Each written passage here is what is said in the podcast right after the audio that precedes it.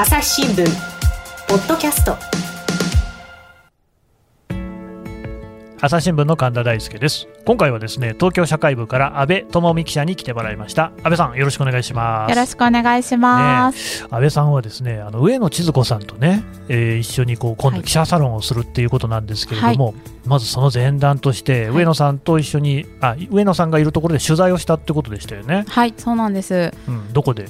はいあの埼玉の県立の浦和一女高校という女子校があるんですけども。有名な学校ですよね。そうですね、まあ、県内でも、あのトップの進学校と言われている女子校で、あのまあ、女の子たちがどのように生きるのかというテーマで上野さんとあの有志で集まった高校生たちが対談をするというあの場を取材させていただきました、なるほどね。どうですか？どんな場面が記憶に残ってますか？あのまあ、一番白熱したのは、うん、専業主婦はリスクなのかどうかという点についてでした。うんうん、なるほど。あの高校生たちって今あの専業主婦になりたい人って少ないのかなって私は勝手に思っていたんですけども少なくないんですか？そうなんです。そこのあの、まあ、討論に出ている時点であの割とこうジェンダーに興味のある子たちが集まってきていたんですけども、うんうん、その中でも専業主婦になりたいという方が複数いらっしゃってであのなぜ専業主婦になりたいの？と上野さんが言った時にあの自分の母が専業主婦ですごくまあよくしてもらったので、自分も専業主婦になりたいんだっていうことをあの伝えたのに対して今度上野さんがあの専業主婦は今の日本においてどれだけリスクがあるかっていうのを知っていますか？ということをあの呼びかけていました。うんなるほどね、リスクが高いっていうのは、例えばどういうことがあるんですか？あそうなんです。あの、専業主婦になると、ですね、うん、一度職を離れてしまうと、再び正規の職に戻るというのが、ね、まあ、今の、はい、社会構造上はなかなか難しくなっている、うんうん、でまたあの仕事をしていないとなると、あのいざ離婚したいときにあの、経済的に夫に頼っているがために、離婚ができない人があのたくさんいるのではないかということがリスクをとして挙げていました。うん。これはね、まさにね、私、あの実はですね、まあ、母子家庭なんですけれども、うんうん、私、8歳の時に父親が死んでるんですけれどもね、はい、その時には私の母親は専業主婦だったんですよ。あそうだったんですね、まあ、当然、仕事をしないとこう生きていけないわけなんで、仕事に就くんですけれども、やっぱり元の仕事には戻れなくって、でまあ、私の母の場合は、その子会社で働くってことにはなりましたね。たまたまじゃそういうご縁があって。そうですね、ただだからやっぱキャリアっていう意味で言うと、はい、直接そこにはつながらないっていうところですよね、ちょっと違うところに行ったっていうことですからね。なるほどなるほど、やっぱりこう一度あの正規の職から離れてしまうとまた同じ待遇をあの求めて仕事を探そうとするとなかなか見つからないというのが現状であるしそれがリスクというふうに表現することもまあ面白いなというふうに思いました。あのまあ、私は大学卒業してからずっと働いて、うん、あの結婚した子供がいるんですけど、うん、その中であの離職しようとは思ったことがなかったんですけどそれはあのリスクのためということではなかったので、あじゃあ今自分はリスク回避を実はしてたんだと思うとああなるほどなという考えになりました。その時のそのね浦和一の生徒さんなんてどういう反応でした？あの実はその上野さんが、うん、あの主婦はリスクが高いんだということに対してあのそんなに納得していないのが 面白くて、ね、それは面白いですね。そうなんですよ。あのうんうんと相づちを打ちつつも、あの自分は離婚をする可能性の低い人を見つけるとか ままあ、そうでない可能性をすごく信じている様子でした。それも分かるんですよね、まあ、上野さんがそういう言い方をするってことじゃないとは思うんですけど、結局、その専業主婦っていうのも、それは生き方の一つとして当然認められるべきで、でね、だから僕は個人的にはね、はい、ずっといつも思ってるのが、えなんでその2人とも働かなきゃいけないのかなんですよ、うんうん、女性のキャリアも大事にしたい、はい、けれども、僕は別に仕事したくないので、えー、僕はその 主婦になってもいいわけじゃないですか。えそれは全然いいと思います。ね、でただ、まあ、僕はこうやって仕事してるわけですけれども、はい、世の中の体制を見るとですよ、やっぱりその男性が会社を辞めて、うん、その夫の主婦になるっていう例はまだ少ない、うんうん、でね男女雇用機会均等法っていうのがこう施行されて長くなるわけですけれども、はい、なんかこう男性の役割っていうの自体があんまり変わらない。うんうん。なんでそのだ2人働いてるってことで何が起きてるかというと、えー、例えばですよ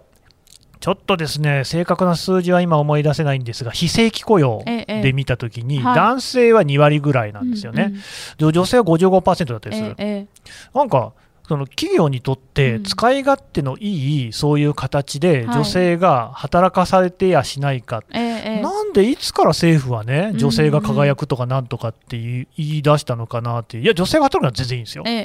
その代わり男性を主婦にしてもいいんじゃないのっていう気もするんですけど、そうはなんないですもんね。それはまああの心理的な面ももしかしたら多いのかもしれないんですけど、うん、まあ、女性がそれだけ非正規率が高いっていうのは上野さんもあのこれまでの社会構造として指摘はされていましてあの1960年代でいうとあの20代で結婚する女性が圧倒的に多かったんですよね。で一度生涯に一度でも結婚をする確率というのが1960年代では男女ともに9割以上いたそうなんです。でまあその時代は結婚をしたら仕事を辞めろというふうに女性が迫られることが多かったためにあの女性があの会社にとって、えー、求められるロールがですね、うん、結婚までの腰掛けの期間、ね、もしくは、あの子育てが終わって帰ってくるパートというような扱いを社会にされていたためにあの正規としての受け皿があの機能していなかったんではないかということを指摘されていてそれはまあ今も変わってきている部分はあるとは思うんですけどもあの依然として会社の体質とか、ね、あの管理職のあの価値観とかっていうところにあの根強く残っている部分はあるのかもしれないですね。なんかねそこら辺がちょっと腑に落ちないなっていう感じはするんですけれども、ね、だってまあそのね、えー、高校生もそうだったんだろうけれども、はい、子供にとってみれば、やっぱりその父親でもいいんですよ、もちろん、はい、親のどっちかが帰った時に家にいるっていうのは、うん、まあ、それはそれに越したことないっていうところもありますよね、えー、昔だったらね、おじいちゃん、おばあちゃんがいるなんてこともあったんでしょうけど、そう、ね,、まあ、そうもいかないしっていうね、えー、なんかねっていう感じがしますが、うんうん、あとどうですか、その上野さんのね、その女子校を訪れた時に、やっぱり女子校だっていうところ、一つね、面白いなと思ったんですけど、ね、あの私自身もあの同じ埼玉県内の川越女子という高校これまた名門のね、とんでもないです。出身で、うん、あの一学年400人ぐらいいるマンモス校なんですよね。クラスも10クラスあって、まあ、1クラス40人全員女子という。女子生徒ばっかりじゃあ 3学年合わせるともう1200人とかいるわけですそれはすごい、なのであの学年の行事とかもすごく、うん、あの熱がこもっていてす、ね,、ごく私自身は3年間とっても楽しく過ごし、うん、あの友人たちにもたくさん恵まれて楽しかったんですけど女子校を選んだことに全く悔いはないという状態で、うん、あの育ってきて上野さんがあの浦一女の皆さんに言ったのは女子校は女性専用列車に乗ってるようなものだから、うん、早く社会に出なさいと。あの隔離されてるようなものなんだという表現をされていて私自身そういう意識が全くなかったので、うんうん、社会から隔離されて3年間過ごしていたという意識がない中 あのただただ楽しく過ごしていたので あのそういう表現をされたことがとても意外でした。まあ、でもほら、女子校の方がね、えー、むしろそのやっぱり男子に気兼ねなく、のびのびとリーダーシップを発揮するであるとか、はい、いわゆるその力仕事なんていうのも、はい、それこそジェンダーロール的に、男子がいると男子に回っちゃうところも女子が全部やんなきゃいけない、えー、なんていうところでそ、そういう意味ではむしろね、そのジェンダーの規範から離れたことが、女子校の方ができるっていう面もあるんじゃないですかね。そうですね。あのやっぱりこう性別期待される役割というのが、うん、あのもともと決まっていない状態、全員が女子でやらないといけないっていう意味では、あの刷り込みは少なかったように思います。うんうん、ただまあ裏一条の子たちも言ってましたけども。それでもやっぱり専業主婦になりたいとかあの高校3年間の中で男子がこうあるべき女子がこうあるべきっていう時間が少ないはずなんですけどもまあ、その前に刷り込まれたジェンダーロールとかっていうのは、ね、まあ、あるのかなと感じました。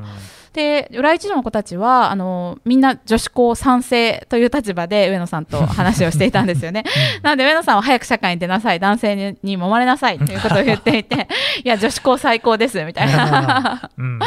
それはそれであのずっと議論は並行したままではありましたけど、とても面白かったです双方のあの言い分が。しかしですね、えー、あの上野千鶴子さんに対して論を曲げないっていうのは なかなかの高校生たちですねそれね。いやそれがまたね立派でして。もうね議論が全く収まらないんですよね。あの上野さんに言われたらあそうですかってこう、うん、なりそうなところが、ね、僕なっちゃう。うん、まあ浦和一条の興奮もあってですね納得できないところは、ね、もうズームのボタンでずっと挙手を押しまくる。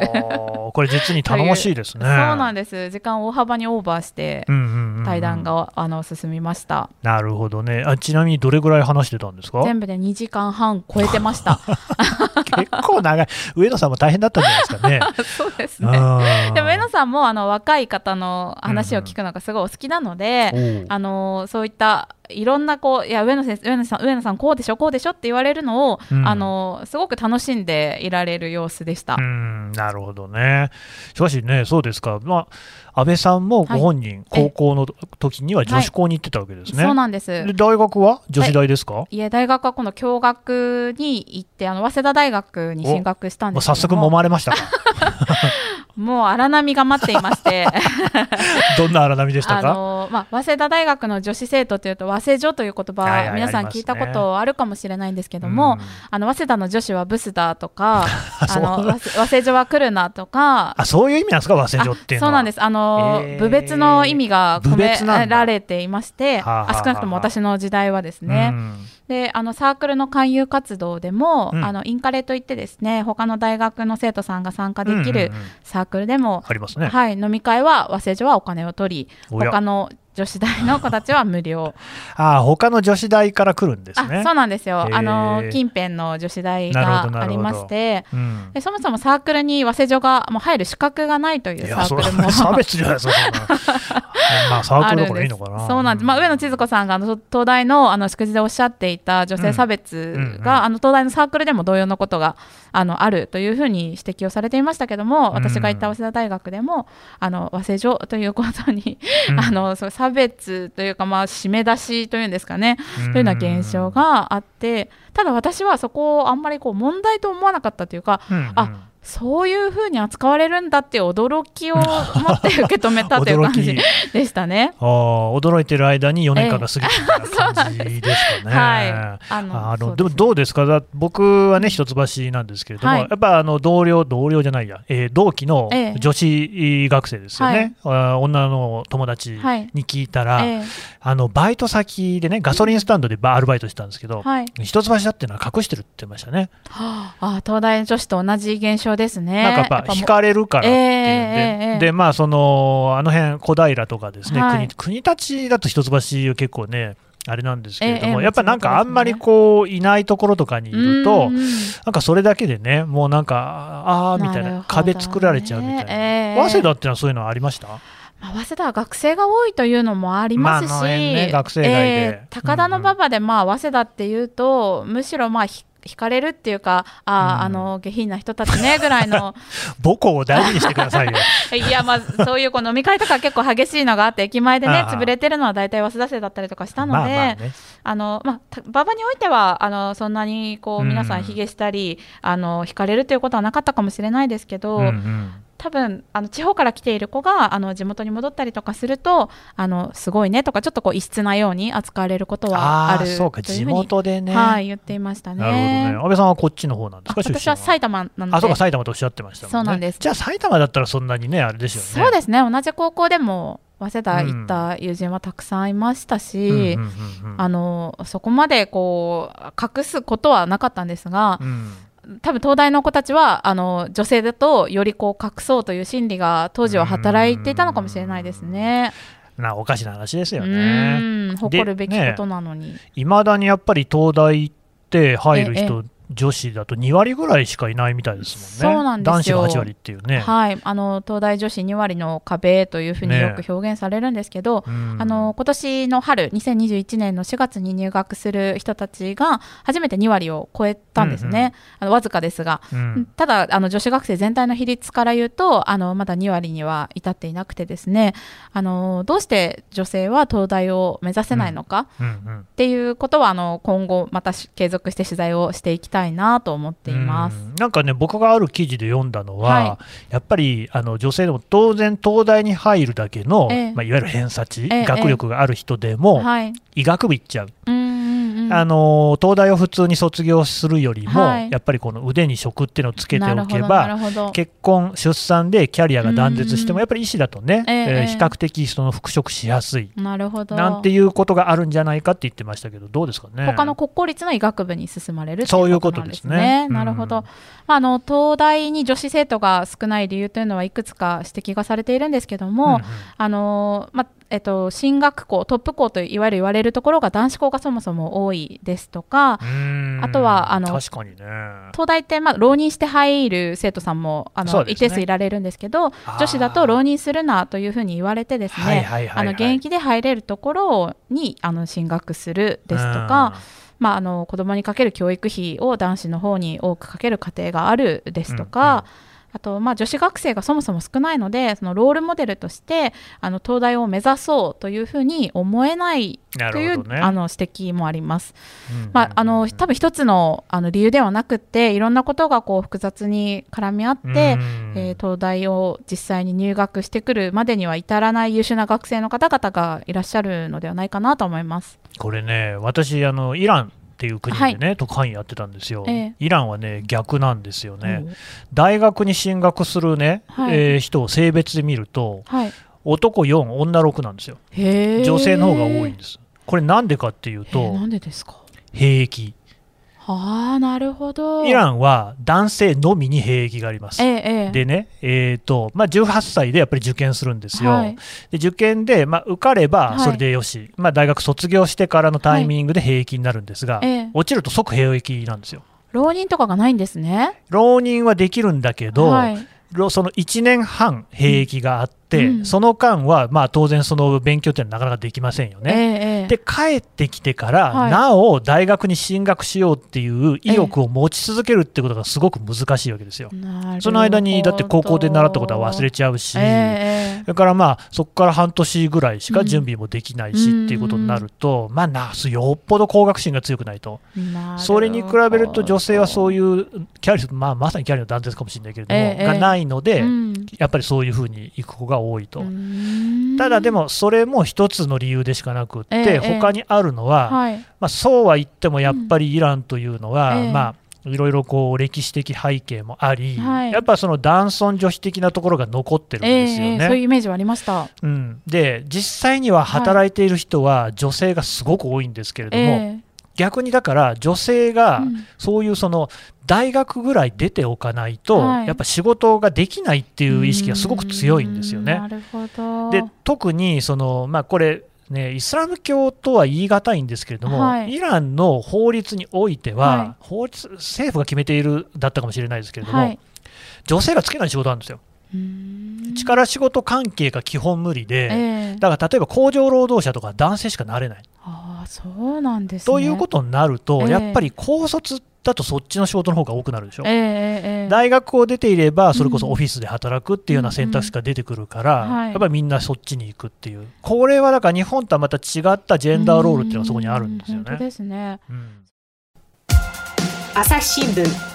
ポッドキャスト朝日新聞ポッドキャスト。ニュースの現場から。ある種すごい興奮している中で笑顔を見せてると、トランプ氏の呼びかけに応えてですね、えー、その祝祭的な雰囲気っていうのが現場にあった。その子供のまだライオンなんですけれども、はいはい、ただなんですね。ただ。はい。余剰動物っていう言い方が業界の中ではあるんですけれども。世界有数の海外取材網、国内外、各地に根を張る記者たちが、毎日あなたを現場に連れ出します。音声で予期せぬ話題との出会いを。朝日新聞ポッドキャスト、ニュースの現場から。それはその大学出てから高校出てからってなると、給料の違いみたいなのはイランでも起きるんですか、もちろんありますねそれでも大学に行く男子学生はやっぱり平気でこう一時キャリアが断絶されることによって、うん、再びまた大学進学を目指すっていうのが難しくなるとなると、うん、なかなかこう貧困の連鎖みたいなのが続きそうな気がしますけど、まあね、だからなんかそういうところの問題っていうのはもう国会なんかでも取り上げられていて、うん、やっぱり男女比を少なくとも1対1にすべきだろうっていうことで議論してるんですけどやっぱなかなか変わらないんですよね。兵役自体は変えられないので。えーっていうね。面白いですね。日本でいうと、うん、あの1960年代に大学に行く女性はむしろ1割ぐらいしかいなかったのが、今は5割ぐらいまで、まあ、男女、まだ男性の方が多くはあるんですけども、かなりまあ差は縮まってきてはいるんですよね。1割から5割ですか。そうなんです。めちゃくちゃ増えましたね。そうなんです、うんうん、まあ、あの上野さんがよく表現をされているのはあの自分は大学行きたくても短大に行けとかそこから就職しろって言われていたあの母親世代が、ね、あの娘に対してあの恨みを晴らすというふうに上野さんおっしゃってたんですけども あの自分にはできなかったことを、まあ、あの子供にあの翼をもげないようにということでもあるとは思うんですけどもあのやりたいことをやらせたいということで教育にあの資金を注ぐようになったのではないかという指摘をされていましたなんかねでもそう1960年代ですね、ままだ最近って感じしますよね。ね。1割だけだったんですか。そうなんですよね。いやそういうところで言うとね、やっぱり世の中だいぶ良くなってきてはいるんですかね。うん、そうですね。まあ、あのかなりそういう進学率という数字だけを見ると変わってきてはいるんだと思うんですけども、うんうん、あのこれまで可視化されてなかったようなあのジェンダーの問題みたいなのがあのここえー、10年20年ぐらいであのさらにこう可視化されて問題として明るみになってきてる部分は大きいのかなというふうに思います。今度記者サロンで取り上げるモデルの牧野さんも、うん、それまではそのジェンダーっていうことには全く気づかなかったのが、まあ、上野さんの記事をきっかけに気づいたということで、えーと、それぞれ多分気づくきっかけってあのあるのかなという気はしますけどもあのまだまだ知らない気づいてないうんと教育を受けてないっていう方々があの一定数いるのかなという気がします。うんあの安倍さんのね書いてらした記事でね、はい、面白かったなと思ったのがやっぱ生徒会のね、役員なんていうのも、はい、まあ、実は何を隠そう私も中学校の時は、ね、生徒会長でやってたんですけれども えと僕が生徒会長だったら1990年代になりますからね、はい、中学生の時にね、あの昭和天皇が崩御したの覚えてますから、えー、でねただね僕以外の役員、副会長初期会計とか全員女の子だったんですよね。まあ、それはどうしてなかってよくわかんないですけど、はい、ただその安倍さんの記事によると、やっぱり昔はやっぱりその生徒会の役員っていうのは男が多かったと、ええ、そうなんです、うん、あの今、神田さんがご紹介いただいたのは、男と女という朝日新聞で50年前に連載をしていた記事なんですけども、あの男のと女の役割はどんなものかっていうのをさまざまなあのジャンルに切り分けて書いていた記事で、えー、それが50年前と今どうなったのかっていうのを今年の国際女性デーに合わせて取材をしました。えー、50年前の生徒会を扱った記事では、えー、生徒会長はやっぱり男でなくちゃというふうに大きく見出しで出ていてですね、うん、あの男子は説得力があるみんなを牽引できるリーダーシップがあるということで生徒会長をやるのは男で女性は副会長で脇を支えるぐらいがちょうどいいというような表現がされていました。あの私も中学校の時生徒会の副会長をやっていたんですね。同じ構図じゃないですか、うん、私なんで副会長やってたのかよく覚えてないんですけど。会長は男子。会長は男子男子でした、ね、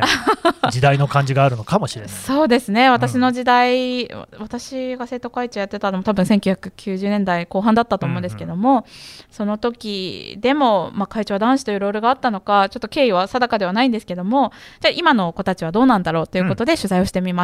どうでしたか？はい。今国立高校のあの生徒会長されている女性の方にお話を聞いたら、うん、あの生徒会役員は女性が多くて会長も、えっと、その方が初めてではなくてもう過去にも何代も女性会長がいらっしゃるというお話でした。うんうんうんうんであの何かこう積極的にこの役割する人というふうに募集をかけると手を挙げるのは女性の方が多いんですって。へえそうなんですね。そうなんです。まあ国立高校結構こう議論が活発な高校でもありますので、そういう興奮もあるのかもしれないんですけどもあの彼女が言うにはあのリーダーシップがあるのは男性だとは全く思ってないと、うん、で周囲もそう思ってないはずだというふうにお話しされていて、うん、えー、当時言っていた男子じゃなきゃできないというのは、まあ、確実に変わってきているのかなというふうに感じました。の生徒会活動をあのバックアップをしているあの法人に話を聞いたら体感的には女性会長というのは、まあ、かなり増えてきているように感じるというふうに言っていました。うんうんだからあれですよね、国立高校っていうのもね、都立の有名な進学校だし、ね。はい、まあ、共学だしっていうところですけれども、ええそうやって女子がリーダーシップを取るのは普通だと、うん、そうですね、普通になってきたというふうに彼女は言っていました。ね、一方で、彼女のお母さんは生徒会やっていたんですけども、うん、副会長だったんですって。やっぱそんなあんですね。で、会長は男子で、まあ、それを支えるものだと思っていたというふうにお母さんから聞いて、あ当時はそういう考えだったのねって。今は違うよねっていうふうに彼女は思ったというふうにおっしゃっていました。でその生徒会長が指摘しててすごく印象的だったのは、うん、あの今こう横の同級生を見渡してもすごくこうみんな女性が積極的に学校活動に参画してるのに、うん、政治の場になると女性がどうしてこんだけ少なくなるんだろうっていう、ね、どの時点で女性が声を上げられなくなるのだろうっていうことを高校生が指摘していて、あそれは確かにそうだなと思って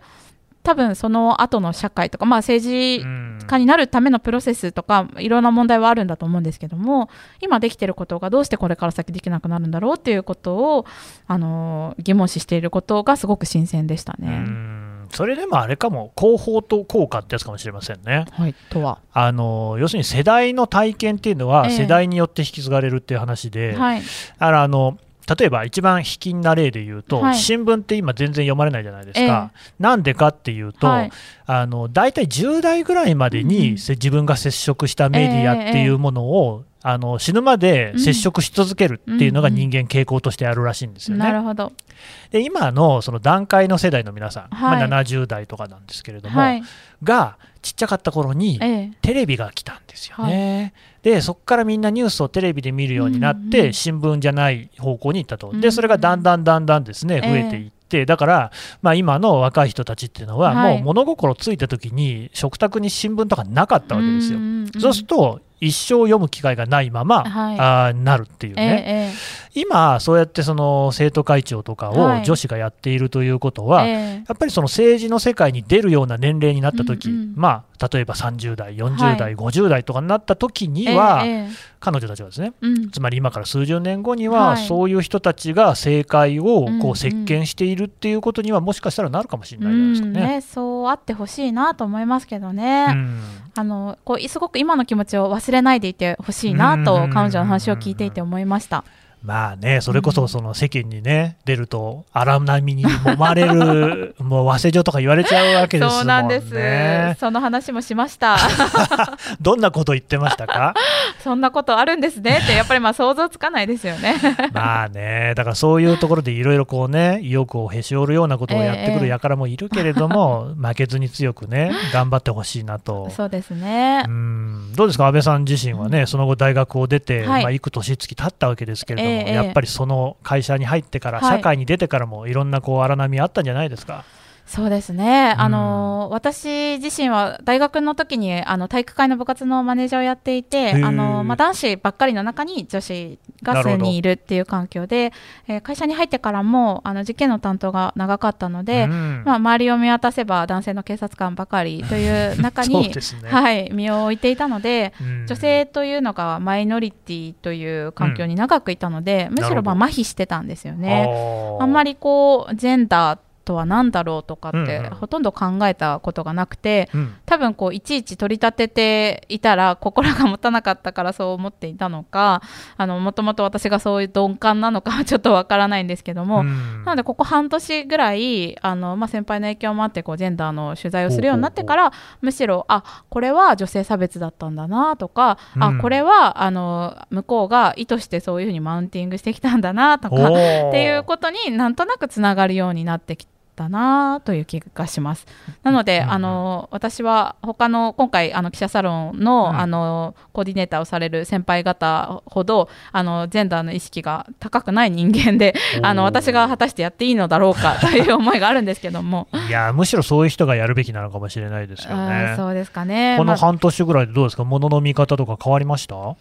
そうですね。あの、うん、なんか先輩が話しててすごく印象的だったのは、うん、あの何かのこうイベントの時に登壇する方々のあの顔写真が載ってるじゃないですか。はいはい、でなんかのイベントのを見た時に先輩が男性しかいないっていうのを言ってたんですよ。うんうん、私今までそんなの気にしたことなくて、ね、登壇者の人の顔ぶれとか、うん、あこの人知ってるとかそれぐらいしか考えたことなかったんですけどあのそういうこうジェンダーバランスを考える視点っていうのがあるんだとか 本当そういうレベルなんですよね。レベルが低すぎて。本当そうだと思いますよ。はい、だからその我々記者だから、はい、そのよく指揮者コメントっていうのを取ることありますよね。えーはい、でまああの学者さんなんかでこの問題に詳しい人に専門的な見地をね、あの教えていただく。はい、これもね、やっぱりね、まあ、ちょっと気を抜いてると、男性ばっかりになっちゃうんですよ。うん、それはやっぱりそういったその、はい、もうすでにそういったその学問的名声を、あの手にしているような人って、どうしてもやっぱりね、男性が多いっていうところがある、あとはやっぱり我々がそれに慣れちゃちゃってる。そうですね。なんだけれども女性研究者がいっぱいいるっていうのはそれはまあ当たり前なわけで、えーはい、そういう人たちを僕ら見てないんですよね、うんうんうん、知らなかったり見てない方り、これまで取材した経験がないとか。そうそうそう。いるのに見てないんですよ、うんうんうん、だからねそういうところっていうのはね、はい、実はなんかあのもういろんなところにあるんだろうなっていう、仕事の中でもね、そうですね。あの、うん、本当自分が気づいていないだけで